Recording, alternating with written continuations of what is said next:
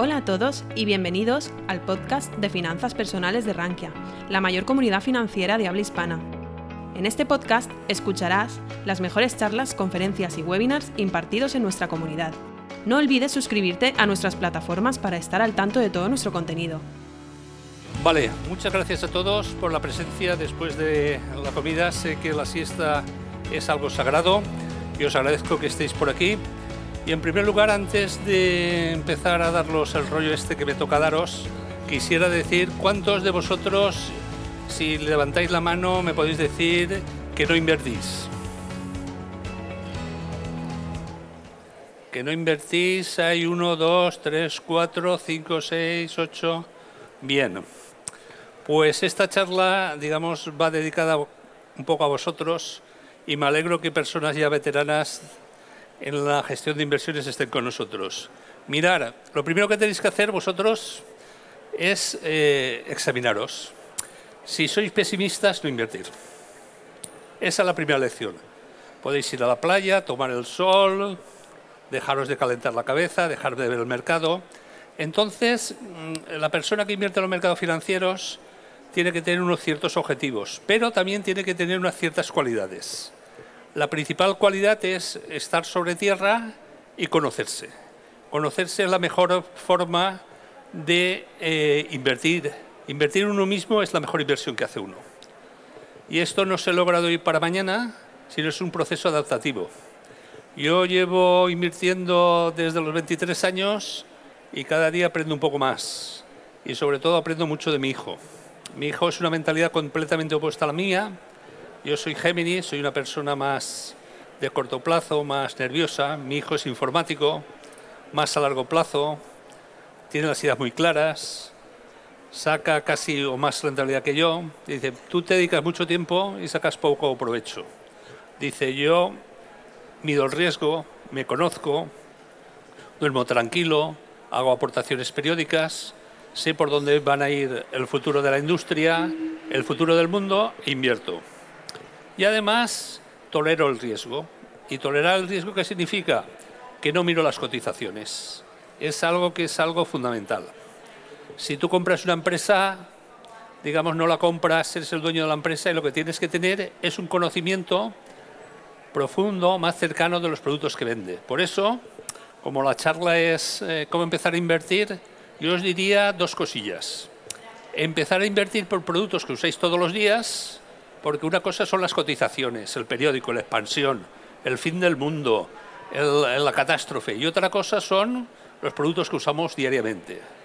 Si nos despertamos y ponemos el transistor o ponemos qué pilas hay, nos afeitamos qué producto usamos para afeitarnos, qué colonia usamos, qué dispositivo nos conectamos, qué comemos, qué productos, Nestlé, etcétera.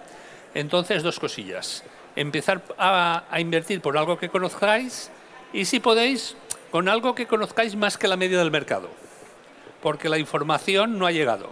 Por ejemplo, yo me acuerdo perfectamente que eh, cuando iba a la carnicería, y suelo ir a la carnicería a la compra, que eso enseña mucho, el carnicero me preguntó, oye, eh, me han dicho que dedicas a esto, ¿qué rentabilidad puedo tener? ¿Invierto? Y yo le pregunté, ¿Tú conoces tu negocio? Y me dice, sí. ¿Tienes problemas en, dentro de tres o cuatro años para saber si tienes algún problema que el negocio vaya menos? Dice, no, si va, si va mejor porque yo vendo buena carne a buen precio, etcétera. ¿Qué rentabilidad obtienes? El 8%. Digo, pues si tienes un 8%, que es la rentabilidad media histórica de la bolsa, invierte en tu negocio. Invertir en algo que conozcáis más que la media del mercado. Un amigo mío eh, era director de una empresa logística en Valencia, dedicado al transporte marítimo, y me decía, Enrique, ¿en qué invierto? Digo, tu empresa cotiza en bolsa, ¿verdad? Dice, sí. Digo, ¿y cómo va el negocio? Y me dice, uy, los fletes se han multiplicado por dos en los últimos dos años. ¿Y tu empresa gana dinero? Dice, sí, pues invierte en tu empresa. Hay que invertir en algo que tengamos eh, conocimiento superior a la media del mercado y que tengamos información que no haya llegado al mercado, algo cercano. Y para lo que os invertís, bueno, os puedo contar mi primer error bursátil. Y, yo no os voy a decir exactamente cuáles son mis logros, os voy a decir cuáles son mis errores para que no los cometáis, ¿vale? Bueno, hace cinco, ah, no, ahora siete años, viene mi hijo y me dice, papá, compra Apple. Y yo digo, ¿Apple? Si yo soy un inversor de valor, ¿y eso qué es? Mira, esto es, una, esto es un dispositivo que te va, digamos, a acercar al mercado y esto te va a diseñar una serie de funciones que tú no haces y te va a hacer más fácil la, de la vida. Bueno, hace seis meses me dice, papá, vende las Apple. Yo que me consideraba un inversor en valor, que no sabía, no conocía, le tuve que decir, ¿qué Apple? Dice, hombre, ¿tú no te acuerdas que hace cuatro años o cinco te recomendé vender en Apple? ¿Te recomendé comprar Apple? Digo, sí, pero no lo hice. Entonces, lo que os quiero decir que eh, a la hora de la inversión tenéis que estar también muy al día de cuál es el futuro de la economía y cuáles son aquellas empresas que subsisten y subsisten no solo porque tienen un buen producto, sino también porque tienen un buen equipo directivo que es capaz de adelantar el futuro. Por lo tanto, lo principal es ser optimista, tener buena información, tener buena formación y si no tenéis tiempo, lo tenéis muy claro, delegar la inversión en un profesional. Ganaréis tiempo y salud. Por lo tanto, a la hora de invertir, y no solo existe el mercado financiero, existe el mercado inmobiliario, existen otro tipo de mercados de compra y venta de empresas, tenéis que tener aquello que conozcáis más que la media y aquello en que podéis obtener información. Y la información no es lo que dice la expansión o el cinco días todos los días porque hay mucha gente que vive de esto. Cuando obtengáis una recomendación, tenéis que decir, este, esta recomendación, si fracasa, él pierde dinero como yo o no. Eh, sobre todo hay que tener una información win-to-win, es decir, el que me ofrece un servicio, el que me ofrece una información, el que me dice que invierta en este u otro producto, gana cuando gano yo y pierde sobre todo cuando pierdo yo. Por eso yo muchas veces recomiendo que cuando invertáis a través de gestoras de inversión, invertáis aquellas en el cual el, el, equipo directivo, el gestor de patrimonios tenga su capital invertido en él. Porque además de perder su trabajo, puede perder también su patrimonio. Y sobre todo conoceros. Uno, digamos, a la hora de invertir puede conocerse en un momento de euforia, en un momento de depresión, ni tanto ni tan calvo. Coger un fin de semana tranquilo, unas vacaciones y hacer un plan de inversión. Y un plan de inversión es exactamente saber por qué invierto, planificar el monto y la cantidad de inversión y saber el riesgo que corro. Digamos, teniendo en cuenta que muchas veces hay algo que se llama cisnes negros. Y los cisnes negros son aquellos eventos que nosotros no conocemos y que son imprevistos. Y por lo tanto, al ser imprevistos, pueden surgir de cualquier forma que nosotros no pensamos. Y los cisnes negros únicamente se combaten teniendo un horizonte de inversión más largo, y de hecho veis que las bolsas a largo plazo siempre suben, y que los próximos 10.000 puntos del Dow Jones serán para arriba y no para abajo, y digamos, teniendo en cuenta la volatilidad y conociéndose a sí mismo.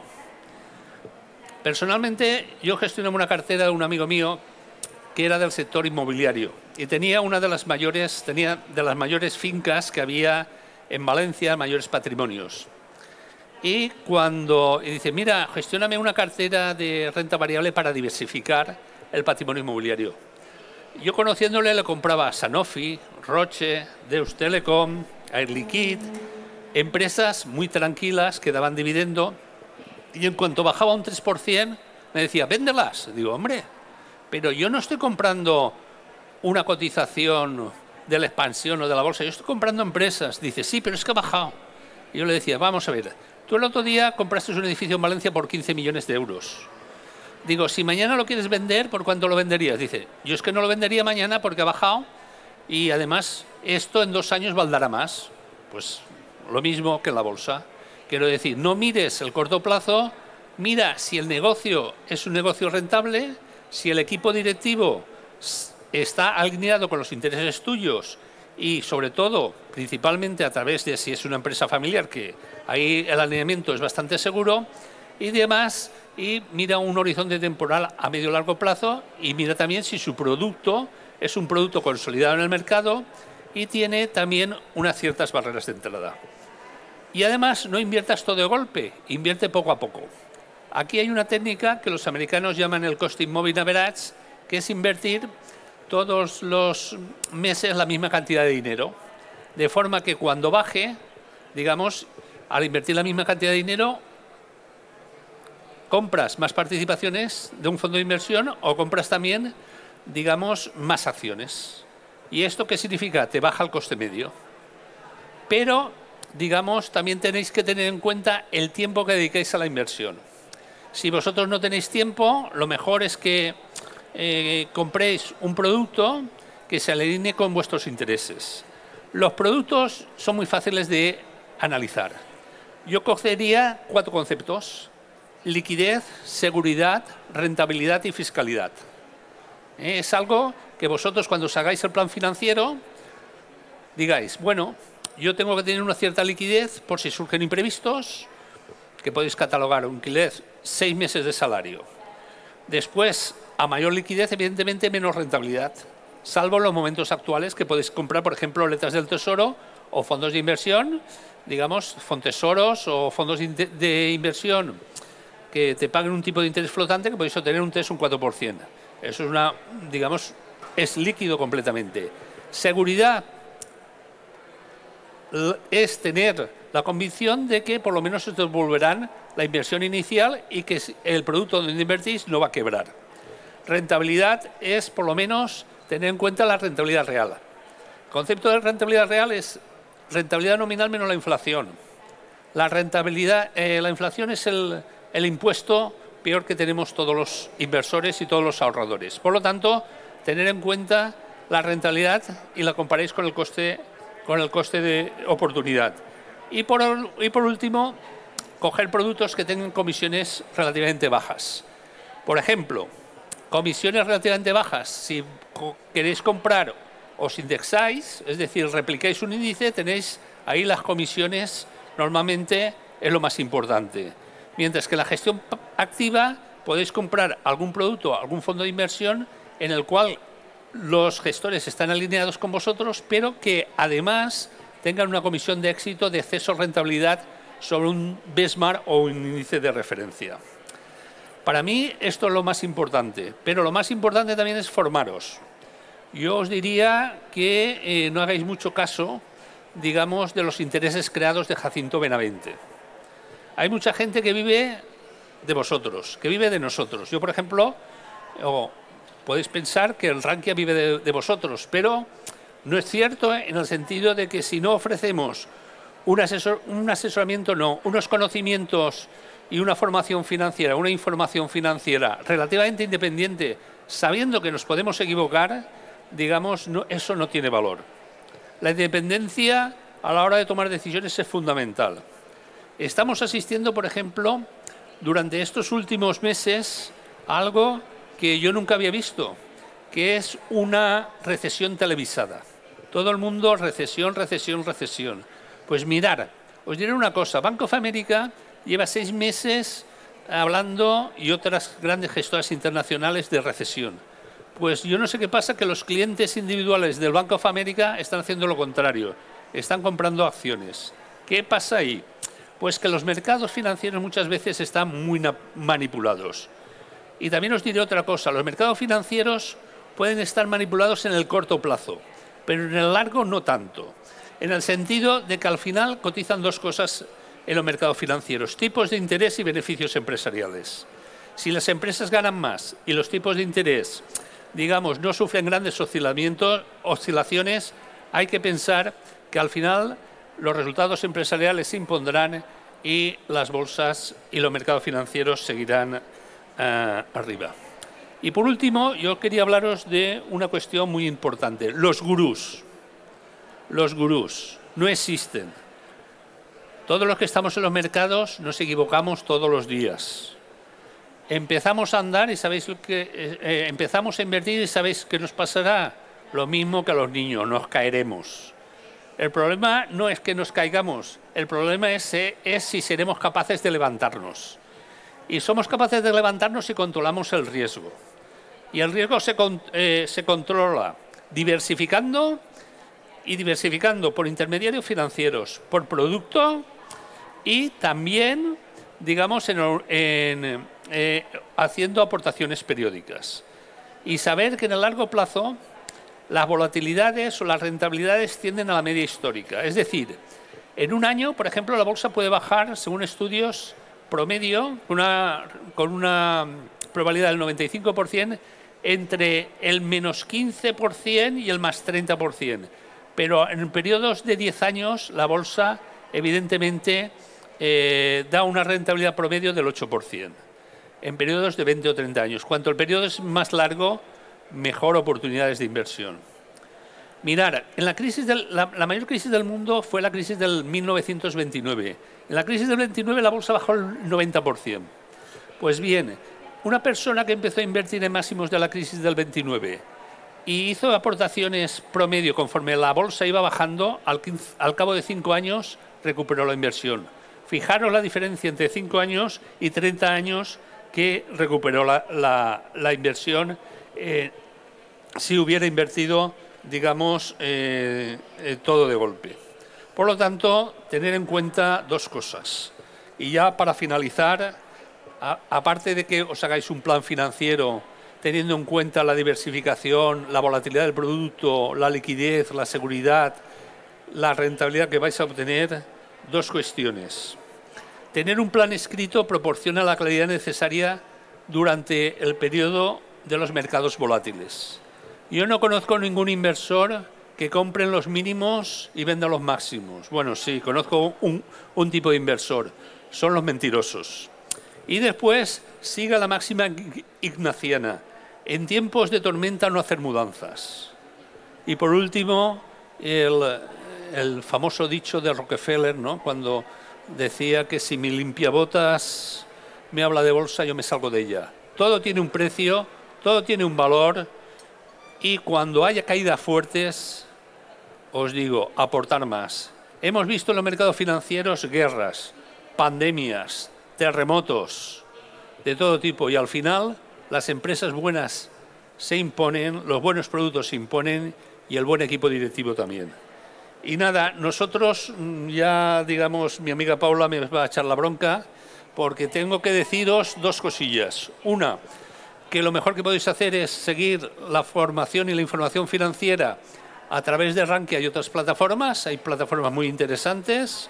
Segundo, que mucha información es sesgada y que por lo tanto, si no invierte con vosotros o no es independiente, lo tengáis presente. Y tercero, que la mejor inversión es invertir en vosotros mismos. Nosotros para ello, digamos, hemos organizado un curso de fondos de inversión que creo que vale 30 o 40 euros. Y la ventaja no los cursos de inversión, no, porque eso lo podéis encontrar en Internet. La ventaja es que hacemos este curso de inversión sobre los demás, unos seminarios y unas charlas mensuales en la cual podéis preguntar, digamos, sobre cualquier fondo, sobre cualquier tipo de producto. Normalmente estamos el equipo de fondos de inversión de Rankia que contestamos a ello y lo más importante no es lo que yo os pueda contar, lo más importante es que yo os pueda contar mis errores para que vosotros no los volváis a cometer.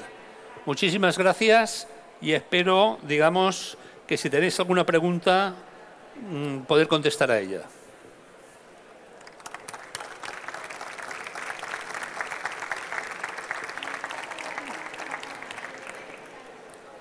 Por cierto, yo preguntaría a los jóvenes, ya que no me preguntan, eh, ¿por qué vais a invertir?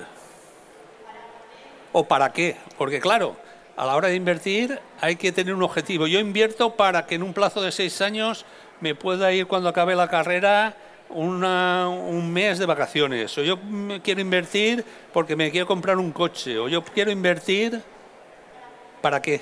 Porque una de las cosas que hay que tener muy presente es que antes de invertir hay que ahorrar, ¿no? Y el ahorro, si no es un ahorro finalista, siempre se deja al final del todo y dice, bueno, si me sobra este mes ahorraré y si no, no. Y está primero la cerveza, está primero, digamos, algún capricho antes que ahorrar. Ahorrar no es fácil, pero si ahorras con un objeto finalista y te lo propones, a lo mejor es más fácil de lo que pensamos en el sentido de que tiene un objetivo. Y aquí hay que hacer poco a poco, se hace camino al andar y esto es una carrera de fondo y no es un, es un maratón y no son los 100 metros lisos.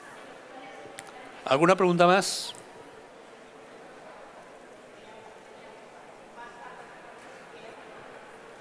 ¿Nadie pregunta?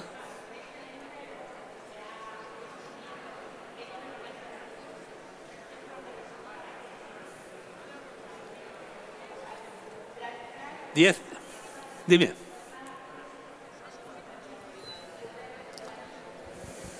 Gracias, Enrique. De nada. Nos has contado algunos de tus errores. ¿Podrías contarnos también algunos de tus éxitos? ¿O algunos? No, bueno, mira, ese fue un error. Otro error, no, yo, yo prefiero contar los errores. Mira, otro error fue, eh, este, este lo tengo grabado porque eh, este fue, fue- es el más grande. Hay dos errores muy grandes, que, bueno, muchos, pero dos. Uno Inditex. Estaba yo en Alemania, en Inglaterra, en Londres. Estaba por ahí en un meeting de esos que de vez en cuando nos invitaban algunas gestoras. Y yo estaba en el pub y siempre veía gente con la bolsa de Zara. Y yo había oído hablar de Zara. Y digo, vengo aquí, pregunto a mi mujer, mi hija, sí, sí, esto está de puta madre, muy buena la empresa y tal. Hago los cálculos y digo, coño, Zara, APER 27, APER 30, esto está carísimo, pero claro, no pensé que el mo- modelo de Zara era repetible y que Amancio Ortega estaba reinvirtiendo todos los beneficios en extender el modelo de Zara. Y entonces, claro, Zara, desde que yo me eh, pensé y pensaba que estaba caro, digamos, eh, eh, ha multiplicado por 10. Pero el error máximo no fue ese, el error máximo fue el tema inmobiliario. Uno tiene hijos. Y viene el 2007 y en el 2005 mi, mi hermana, no está por aquí, que es enfermera, compra un piso en la, en la finca de hierro por 17 millones, mm, muy barato. Está enfrente de la Plaza de Toros, una finca tal. Y mm, yo me leo una revista que se llamaba Situación del BBVA Inmobiliaria y veo que el esfuerzo fiscal por comprar pisos en España era muy alto y que los pisos estaban muy caros. Y mi mujer, ¿nos cambiamos de casa? Digo, Aurora, si toda la vida aquí en el barrio Sagunto estamos como en casa, ¿cómo nos vamos a cambiar de piso? Es que mira tal, los pisos. Bueno, los domingos, como es tradicional, vamos a comer paella a casa de mis padres. Bueno, no sabéis lo que es durante cinco años. El piso de al lado de mi casa se vende y toda la semana subía dos millones, dos millones, dos millones de pesetas. Total, en dos años multiplicó el valor el piso de mi hermana, pues lo multiplicó por dos. Es decir, en dos años duplicó. Llega el 2011, llega el 2011, el chiquet vol piso. Me cago en la puñeta, el chiquet vol piso. Si a mí en el 2007 ya me parecían los pisos caros, tú me dirás en el 2012. Es decir, máximo de la burbuja. Bueno, pero es que no solo quiere piso, es que quiere garaje. Hostia, pero si el carrer es muy amplio, che, aquí podemos aparcar en cualquier... Piso y garaje. Piso y garaje, 85 metros cuadrados, calle Reus, 230.000 euros. Es decir, claro, máximo de la crisis. Bueno, menos mal que creo que he aprendido un poco. Llegó hace dos años, piso en la avenida, Bar- en la carretera de Barcelona al principio, 2011, cuando, en 2021, cuando todo, lo- 2021, cuando todo el mundo hablaba de la burbuja inmobiliaria en España y en Valencia, compré por 135.000 euros, 12 años después de comprarle el piso a mi hijo, un piso con 25 metros cuadrados más, con 135.000 euros en lugar de 230.000 y con 12 años de diferencia. Y yo leía, y yo leía y decía, bueno, ¿cómo la gente puede hablar de burbuja inmobiliaria 135.000 euros un piso de 100 metros cuadrados. Si yo en el 2012 compré un piso de 80 metros cuadrados por 235.000, pues la prensa en primera línea, burbuja inmobiliaria, burbuja inmobiliaria, burbuja inmobiliaria. ¿Eh? Eso es algo. Claro, yo cuando metí la pata empecé a preguntar en qué me he equivocado, porque aquí el error forma parte del proceso de aprendizaje, eso lo tenemos que tener muy claro. ¿eh? El error, lo que pasa es que hay que limitar el error y no que hay que invertir de forma que te descapitalices y no puedas, digamos, iniciar otro negocio u otra inversión. El error nos equivocamos y forma parte del proceso de aprendizaje. Cogí yo una amiga mía que era directora de banca y le digo, mira, me ha pasado esto. ¿En qué me he equivocado en el 2000, eh, en el 2012? Sí, fue en el 2012, sí. Y dice, mira, estas son las hipotecas que tenía yo. Con la inmigración ha venido mucha gente que quiere piso. El que tiene un piso pequeño lo ha vendido, como los tipos no estaban demasiado altos, y el que ha vendido ese piso se ha comprado otro piso más grande.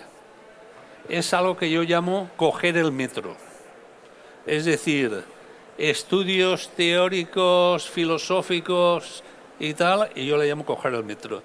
Vamos a ver, cuando ayer el gobernador del Banco de España dice que va a subir la previsión de, de crecimiento en España, digo, coño, es que no hace falta. Digo, vas por Valencia y ves el turismo que hay. Es que, es que hay cosas que yo digo, es que parece que los grandes estudiosos están encabezados, encapotados en su nicho de cristal, en su casa de cristal y no salen. Hay que coger el metro. Si yo hubiera cogido el metro o hubiera pensado o hubiera visto cómo la gente inmigrante en España en el 2012 se empeñaba para comprar pisos y estos a su vez, los que lo vendían, compraban pisos más altos, supongo que no había cometido el error. Por lo tanto, eh, observar, mirar, reflexionar y actuar. Y sobre todo tener en cuenta, eh, digamos, errores. Y ya, si te quieres, te contesto una. El, éxito. Bueno, eh, yo gestionaba desde Valencia. Valencia estaba, no había AVE, no teníamos Reuters, no teníamos Bloomberg, no teníamos nada. Y un día me entero que una el distrito financiero de la City, Canary Wharf, donde estaba Morgan Stanley, están todos los bancos, asesoras, gestoras y auditoras, había bajado, digamos, el nivel de ocupación del 95 al 90%.